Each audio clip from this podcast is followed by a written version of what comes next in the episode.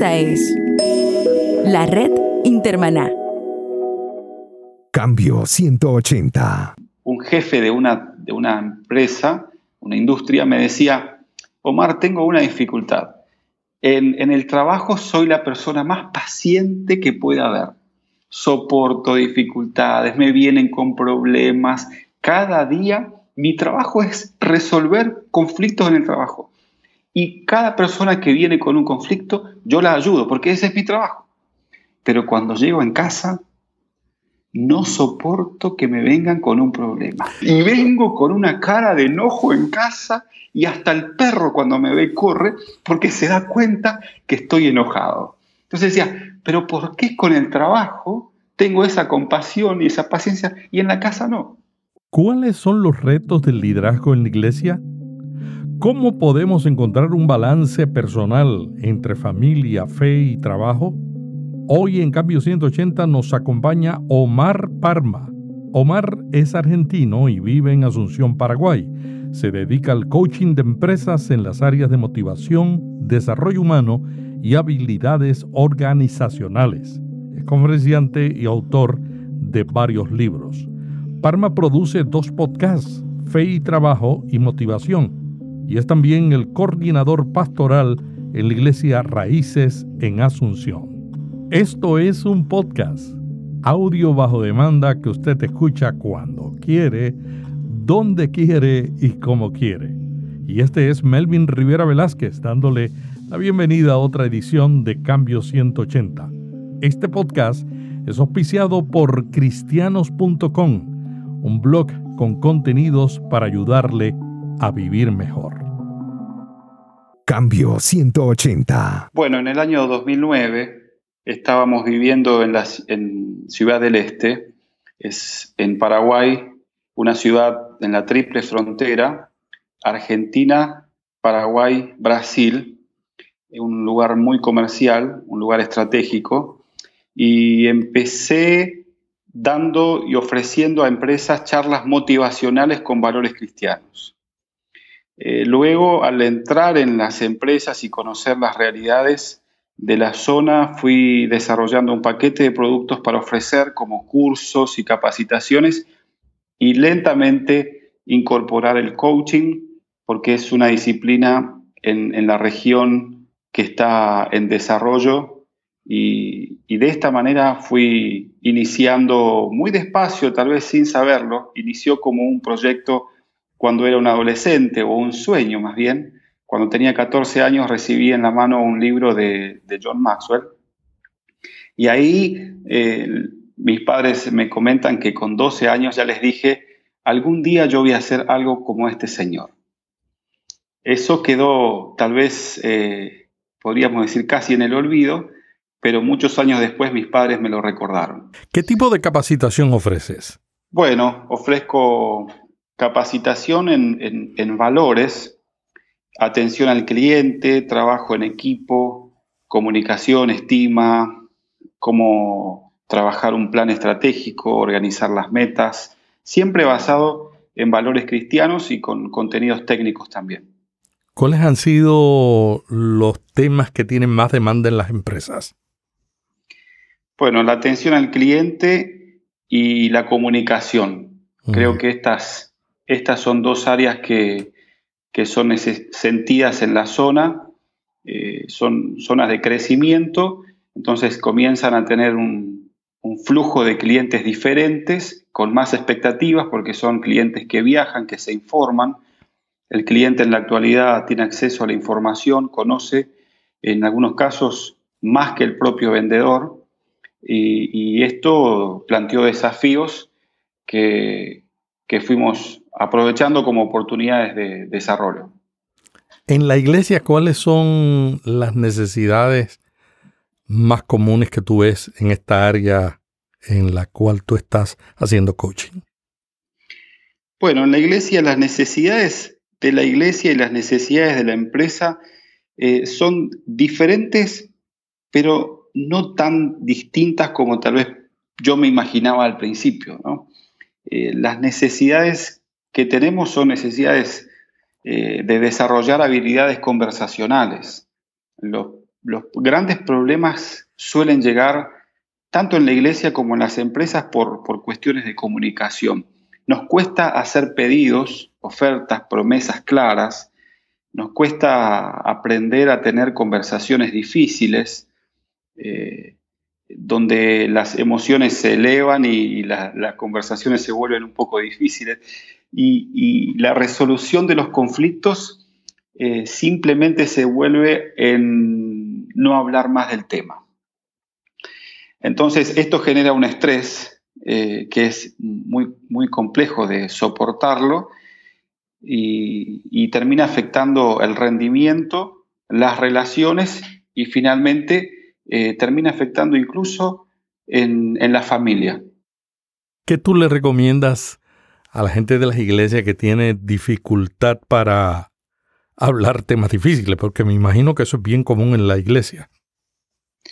Claro, bueno, lo, que pasa es que también es un cambio generacional, y donde antes la palabra del pastor era suficiente para que eh, todos digan sí, ok, y de alguna forma se alineen bajo una directiva. Hoy las personas quieren saber el por qué, quieren conocer las razones. Y cuando tienen las razones, todavía eh, se cuestionan si es el mejor método o no. Entonces, eh, nosotros, los pastores, los que están en el liderazgo, eh, tenemos que perder el miedo a, ser a veces desafiados, cuestionados y sentarnos y conversar eh, porque las situaciones cambian. Antes el pastor era el que más sabía en las congregaciones. Y ahora no. y ahora es un facilitador de, de, conocimientos y de contenidos. Entonces que el pastor tiene que tener un espíritu de liderazgo de humildad. Y la humildad es la base del liderazgo de Jesús. Mm. Jesús servía desde eh, el servicio y la humildad. Y la humildad es tan necesaria para hablar cuando sabemos como para solicitar cuando no sabemos. necesitamos humildad para las dos cosas, para comunicar y también para preguntar cuando no sabemos algo. Pero el pastor que tiene un estilo de liderazgo impositivo, me imagino que tiene más dificultades para entender esto, aun cuando tú le cites la Biblia. ¿Cómo tú haces para persuadirlos a que tienen que cambiar el estilo de liderazgo? Generalmente, cuando llaman a un coach es porque la situación ya está instalada. En nuestra cultura un poco latina no trabajamos tanto desde la prevención, sino desde actuar cuando tenemos algunos problemas o dificultades. Entonces, generalmente cuando eh, tengo oportunidades de trabajar con un equipo es porque ya tienen algunas dificultades y esas dificultades eh, los motivan a buscar una ayuda cuando no lo logran eh, en su propio círculo. Entonces, primeramente en reconocer que, que los métodos que están usando o que vienen usando lo llevaron hasta el lugar donde están. Y si quieren avanzar, tendremos que aprender a escucharnos mutuamente y, también a tener una mirada apreciativa, porque no todo está mal, hay, muchísimas cosas que están muy bien y funcionan bien, y tenemos que tener también esa mirada que, sale a buscar lo bueno en el otro, que sale a buscar eh, la, la imagen de Dios en el otro, y eso también hace resaltar. Son procesos, son procesos. Iniciamos con metas pequeñas para motivar al equipo y después abrir los ojos que si queremos avanzar tenemos que cambiar. Los conflictos a veces retrasan, confunden y desvían la atención de la iglesia de su misión. ¿Qué tú recomendarías para desarrollar una cultura preventiva en el liderazgo?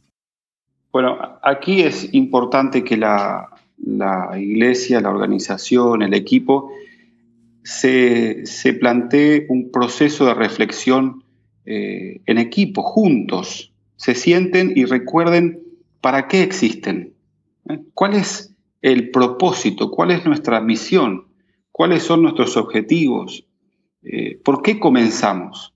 Después que revisen juntos y, de manera personal también eh, cuál es el llamado de cada uno, los dones, reconocer los dones de cada uno. Es importante porque cuando ellos reconocen que están para una visión mucho más grande que sus propios eh, proyectos personales, que están en una misión, en una empresa que es el propio plan de Dios, entonces uno comienza a descansar que es la empresa de Dios. Y segundo, reconocer que eh, los demás tienen dones y están capacitados. Después hay cosas técnicas que se pueden hacer, como descripciones de puestos, eh, aprender a tener reuniones donde se comuniquen las cosas con claridad y no suponer. Muchas de las cosas que se hacen se hacen basadas en suposiciones y ahí comienza la, escalera de inferencia. Yo entendía, yo pensaba que, ¿eh? entonces yo actúo en base a lo que pensé y ahí después es muy difícil desenredar todo ese embrollo. Entonces, ¿qué les digo? Empezar por el liderazgo. Y para instalar una cultura hay que empezar con el ejemplo. Primero, ponernos de acuerdo en cuál es el estándar, cuáles son los valores. Segundo, eh, una vez que nos ponemos de acuerdo en los valores y en el estándar, practicarlos. El líder tiene que practicar. Recuerdo que estábamos en una, en una organización en la que la gente eh, era, algo muy sencillo, pero causaba muchos problemas. La gente tiraba los, los, las bolsas de, de, su comida en el piso. Y esto causó muchas dificultades. Era algo muy sencillo.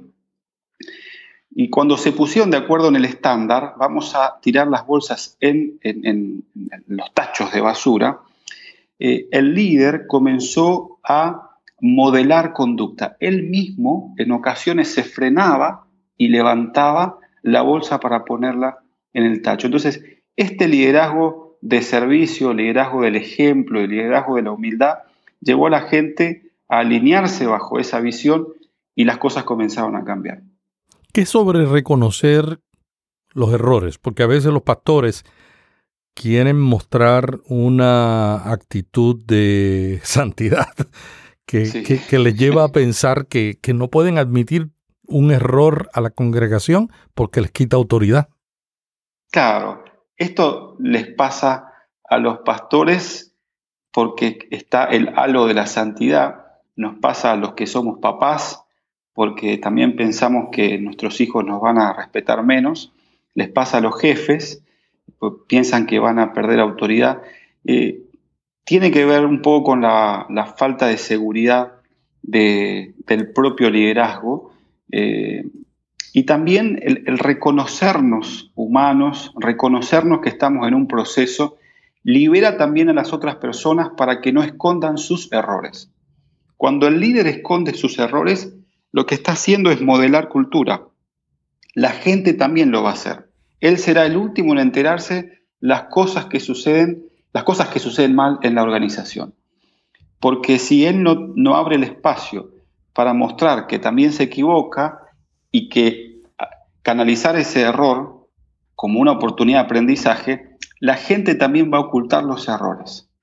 Y va a ser el pastor el último en enterarse y se pierden oportunidades de aprendizaje. Comenzar a ver el error eh, no como algo negativo, sino como una oportunidad de aprendizaje. Se crea una cultura de yo no fui. Yo recuerdo una de mis hijas cuando era pequeña, yo la llamé por el nombre completo. Y cuando la llamé con el nombre completo, ella llegó donde mí y me dijo, yo no fui. y, yo le dije, pero mi amor, yo no he dicho nada. No, no, no, por si acaso. claro. Es, la cultura donde no queremos aceptar y entonces estamos a la defensiva, porque creemos que cada persona lo que está haciendo es acusándonos porque tiene una agenda oculta. Totalmente. Y a veces, eh, por eso hablaba también de tener una mirada apreciativa. Cuando los pastores, los líderes tienen miradas apreciativas, salen a ver lo bueno del otro, entonces van a poder tener conversaciones apreciativas, conversaciones de valor. Van a poder llamar a la gente y decirles, esta entrevista tiene que ver o esta charla tiene que ver con decirte que te vi jugando con tu hijo y, me encantó. me inspiró para que yo también juegue con mi hijo. Y, quiero animarte a que sigas haciendo eso. Entonces, eh, cuando estas cosas suceden, cuando nos animamos a alabar en público, inclusive, eh, entonces estamos marcando un camino totalmente diferente donde eh, tenemos mucha más libertad para crecer y, muchas más posibilidades de hacerlo en menor tiempo. El crecimiento a veces viene igual, pero tardamos mucho más porque nos negamos eh, a la transformación. ¿no? Queremos cambios rápidos, pero no, no nos negamos a la transformación que, que suele ser dolorosa e interna. Omar, además de esos aspectos del liderazgo que tú has mencionado, ¿hay algún otro que tú crees que es importante para una iglesia considerar? La salud espiritual es la base, ¿no? el, tener una relación basada en, la amistad que, Dios favoreció para nosotros. Ahí, ahí comienza, ¿no? Comienza en, reconocer que es Dios el que nos invita a esta misión y que Él plantea el, trabajo en equipo y Él plantea hacernos eh, parte de su, de su team. Ahora, otra de las cosas importantes es, por supuesto, tener una visión eh, una visión clara hacia dónde vamos. Porque si nosotros no sabemos a dónde vamos, eh, la agenda de lo urgente nos va a hacer bomberos que estamos apagando pequeños incendios todos los días. Entonces, plantearnos para qué existimos, eh, y escribirlo, conversarlo con el equipo, esto ayuda muchísimo. ¿Cómo te ayuda a tu labor de coordinador pastoral de la Iglesia Raíces en Asunción, Paraguay, donde vive. ¿Cómo te ayuda la experiencia de trabajar también con empresas? Y esto se complementa. Cuando, cuando estoy en, el trabajo, eh, yo lo disfruto. Yo estoy con, la gente del trabajo, con, eh, con los equipos, acompañándolos o dando una charla motivacional o a veces son reuniones uno a uno cuando es alta gerencia es, una experiencia muy enriquecedora porque yo me nutro de los problemas que vamos a, resolver con el gerente eh, que tiene un equipo y tiene situaciones diferentes a las que yo vivo. Me nutro cuando estoy con un, equipo de ventas y ellos tienen desafíos que yo no tengo, pero que en el proceso de conversación vamos descubriendo que hay caminos para resolver ciertos conflictos. Eh, entonces son espacios donde me puedo nutrir. Y bueno, cuando puedo complementarlo y llegar a la iglesia y no tratarla como una empresa, pero sí como un sistema, un órgano, pero también como un sistema humano, aunque eh, es, diferente porque es, eh, digo humano porque está, somos llamados nosotros los, las personas, pero ahí también está el Espíritu Santo que da una sabiduría diferente. Entonces, a mí me, complementa eh, en el sentido de traer nuevas ideas, nuevos conocimientos y experiencias que otros tuvieron, las tomo como, como peldaños de crecimiento para mí. Omar, tú tienes dos podcasts.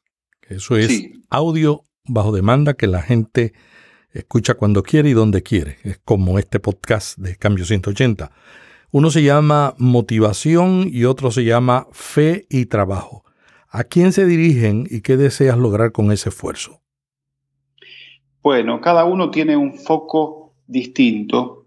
Fe y trabajo se dirige a cristianos que, que desean vivir su, fe en integridad eh, y que tal vez no tuvieron o no encontraron espacios para conversar temas de fe y trabajo, eh, sino que los veían como cosas diferentes. Y, el, otro, eh, motivación, está mejor apuntado a emprendedores, a, personas que, están en, trabajo y, quieren desarrollo personal. Es un, es un podcast más enfocado al, desarrollo personal, a la motivación, a la eh, al autodesarrollo, sí. En tu blog Omar Parma Coach, tú dices que compartir la fe en el lugar de trabajo suele ser un buen deseo más que un hábito realizado. ¿Por qué dices eso? Bueno, algunos amigos se reían de esta expresión, ¿no? Eh, creo, que es un buen deseo porque eh, conversando con muchos amigos cristianos, eh, podemos aceptar que, que, todos tenemos el deseo de compartir nuestra fe y que nuestros amigos puedan recibir la fe. Pero a la hora de, cuando les pregunté, y, en mi caso también nos cuestionamos, bueno, ¿esto es algo que ya lo hemos incorporado incluso al nivel de hábito? Y la verdad es que no. Y, hay ciertos desafíos que tenemos y que es más un deseo latente o un impulso de algunos momentos, pero no tanto algo que se volvió natural en los cristianos. ¿sí?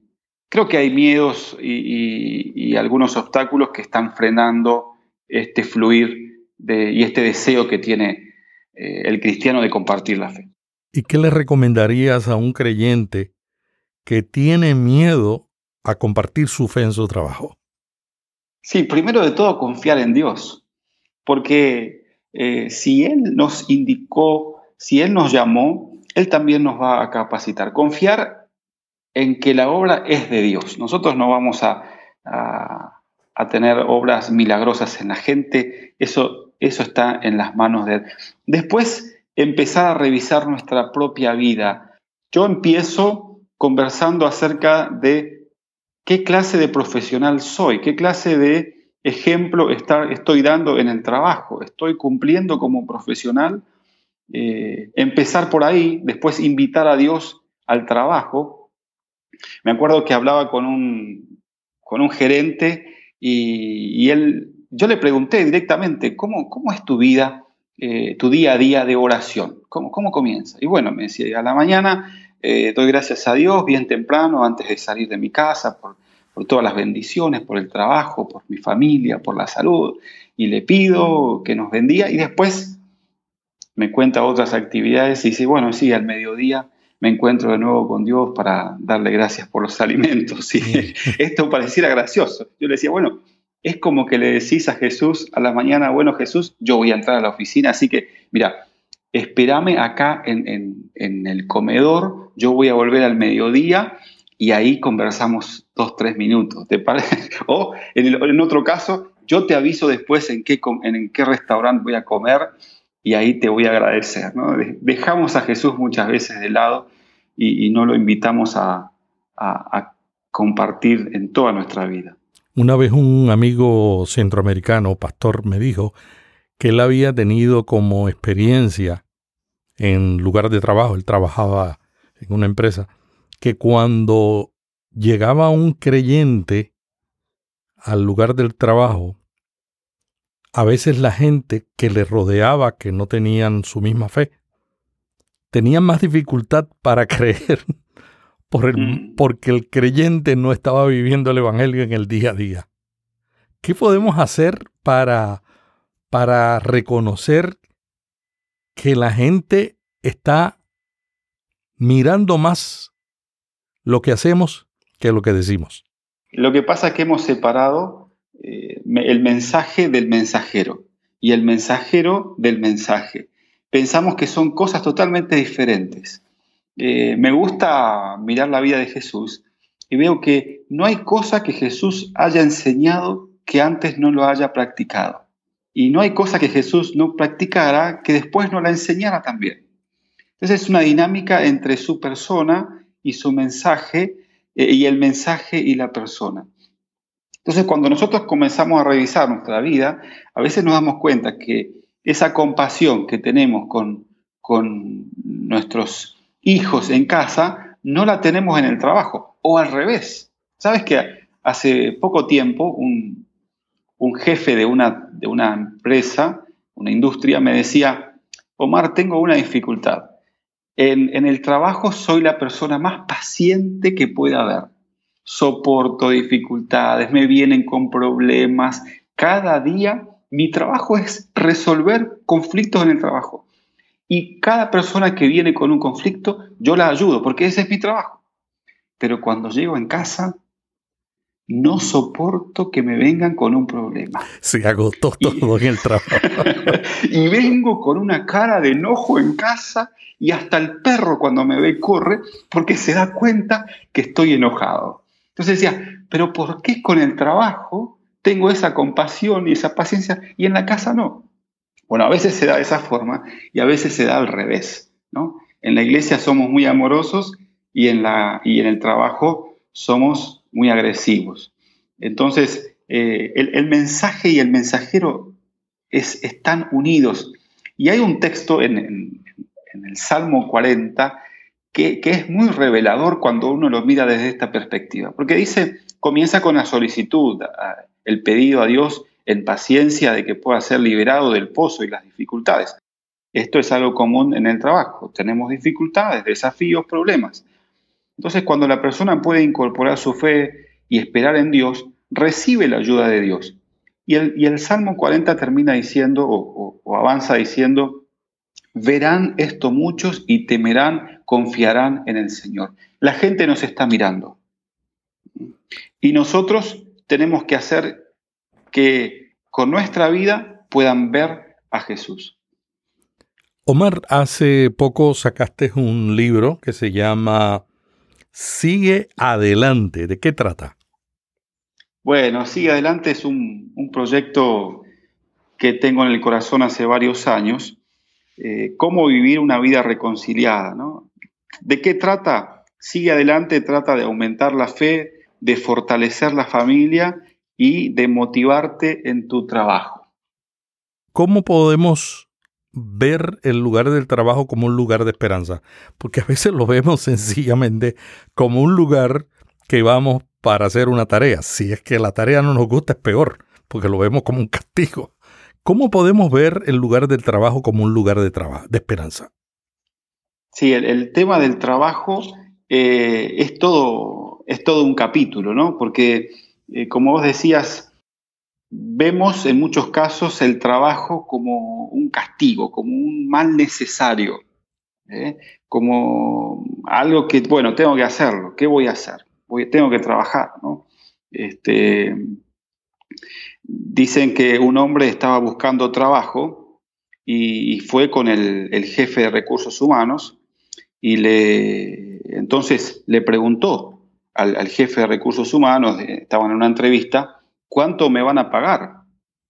Y el hombre, el, jefe de recursos humanos, le dijo, bueno, eso depende de, de lo que usted trabaje. Y respondió enseguida el otro, uy, tan poquito.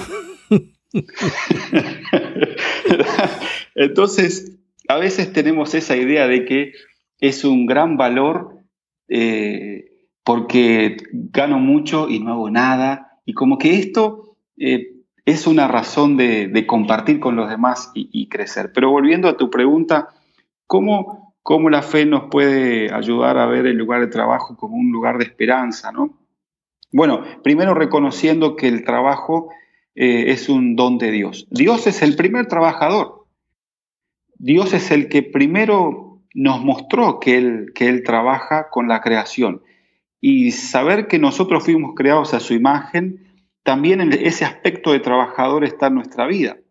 Eh, además, saber que, que, a Dios le importa nuestro trabajo, no, no es que no está eh, distanciado de eso, está muy interesado. Hay un texto en Isaías que dice, no trabajarán en vano, porque son un pueblo bendecido y sus hijos también serán bendecidos. El trabajo es eh, está a nivel de importancia de Dios.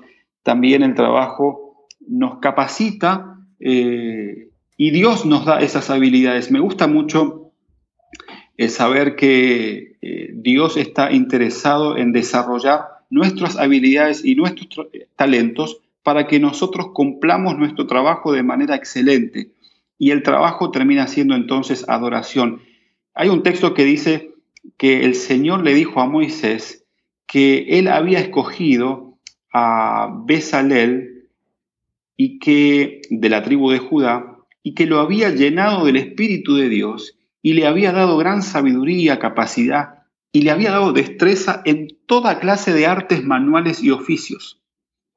Eh, entonces, este Besalel es un maestro artesano, hábil con sus manos para grabar, y esa habilidad se la había dado Dios. Entonces, cuando nosotros empezamos a darnos cuenta que nuestro trabajo, claro que tenemos un jefe al cual tenemos que reportar, pero tenemos un jefe celestial y lo hacemos para él, el trabajo termina siendo también adoración. En tu libro también mencionas, además de la fe y el trabajo, mencionas a la familia. ¿Cómo la familia puede convertirse en una escuela de fe y trabajo? Bueno, la, familia es un regalo precioso que Dios nos ha dado a todos, ¿no? Es el lugar que nos recibe cuando llegamos a este mundo. Es ahí donde vamos a pasar las experiencias más lindas, pero también vamos a pasar experiencias dolorosas y, experiencias de dificultad. No, no, no lo ignoramos eso, ¿no? Cuando nosotros recordamos que la, la familia es la que recibió el mandato y la responsabilidad de cultivar la fe, cultivarla como un jardín. Eh, hablaba con mi hijo eh, hace un tiempo que esta necesidad de cultivar la fe y hablábamos de, un patio, ¿no? de un terreno.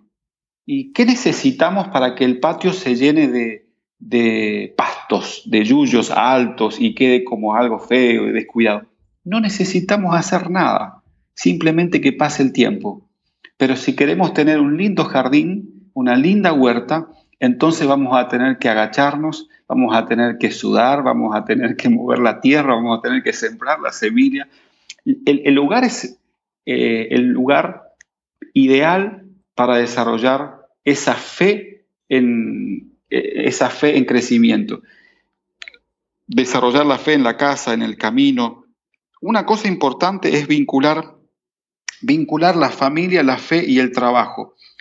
En, este tiempo los hijos eh, comienza a cambiar la situación. Nosotros hemos reemplazado el estudio por el trabajo.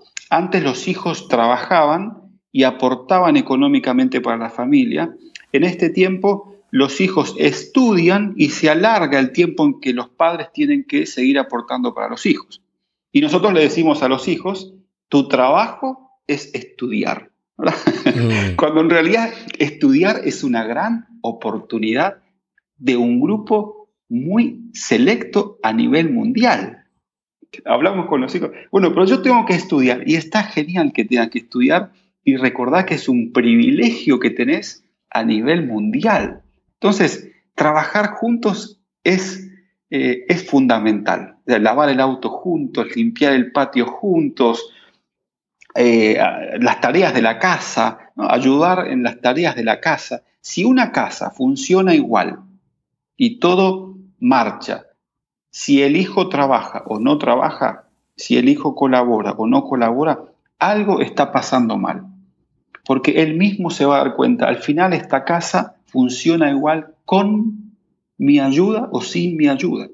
Entonces, la participación de él en las necesidades de la casa es fundamental desde muy pequeñitos ya pueden empezar, no estoy hablando del trabajo infantil, mm. estoy hablando de colaborar en tareas que nos hacen aprender responsabilidad. Omar Parma, muchas gracias por el tiempo para esta entrevista, muy interesante lo que has compartido. Vamos a incluir en las notas a esta entrevista enlaces para que ustedes puedan comunicarse con Omar, quien es argentino viviendo en Asunción, Paraguay, y que se dedica al coaching de empresas en las áreas de motivación, desarrollo humano y habilidades organizacionales, y también es conferenciante y el autor de un libro que le recomendamos que se llama Sigue Adelante. Y también podcaster, con dos podcasts, uno para empresas y uno para el liderazgo de la iglesia. ¿Algo más que quieras añadir? No, simplemente agradecerte, Melvin, por esta oportunidad. Eh, estoy, estoy entusiasmado con los podcasts. Y mi esposa ya también se entusiasmó. sí, sí, sí. Hoy íbamos para una reunión en la iglesia, a la mañana a las 8 de la mañana teníamos una reunión con todo el equipo íbamos, y, puse la radio eh, y, me dice mi esposa, ¿y por qué no pones un programa de, un podcast? Sí, y, ahí entonces estuvimos escuchando eh, uno también de Cambio 180 que tiene que ver con la comunicación y los, y los millennials y, wow, bueno, hay tanto contenido, son tan formadores los podcasts, muy específicos, por eso estoy muy entusiasmado con, este tema de continuar con los podcasts y aportar algo de valor. Los míos son pequeñitos, son dos a cinco minutos hasta ahora el, récord de grabación. Espero poder ir creciendo. Eh, Melvin, te veo como un referente en esto. Y quizás un mensaje para la gente, eh, algo que había puesto en, en, el libro Sigue Adelante, una anécdota que pasó con Juan Wesley. Dice que un día él estaba caminando con un hombre y ese hombre estaba muy preocupado y, en la cara se notaba la preocupación, sabemos de esto. Y ese hombre dice que estaba dudando de la, de la bondad de Dios. Y le dijo a Wesley, no sé qué voy a hacer porque tengo tantas preocupaciones y tantos temores. Y ya estoy dudando de la bondad de Dios. Y en ese momento Wesley se dio cuenta que había una vaca que, que lo miraba por encima de un muro de piedra. Y entonces Wesley frenó y le dijo, ¿sabe usted por qué esa vaca mira por encima del muro? No, respondió el, compañero, así un poco perturbado. Se lo voy a decir, dijo Wesley, es porque no puede ver a través de él. Y esto es el llamado que, tenemos también y, y, que me parece que es que aportan los podcasts. Nos ayudan a levantar la mirada y más allá de las circunstancias que estamos viendo y ver las circunstancias como, como el punto de partida para, para avanzar hacia las metas y sueños que cada uno tiene planeado. Muchas gracias, Melvin. Hasta aquí Cambio 180. Cada semana, Melvin Rivera Velázquez dialoga con destacados invitados sobre temas de interés para pastores y líderes. Cambio 180 le ayuda a mantenerse relevante en un mundo cambiante. Si este podcast le gustó, vaya a iTunes y suscríbase para recibirlo automáticamente lo publiquemos. También déjenos ahí una valorización y comentario. Para más artículos sobre estos temas, visite cambio180.com. Cambio 180.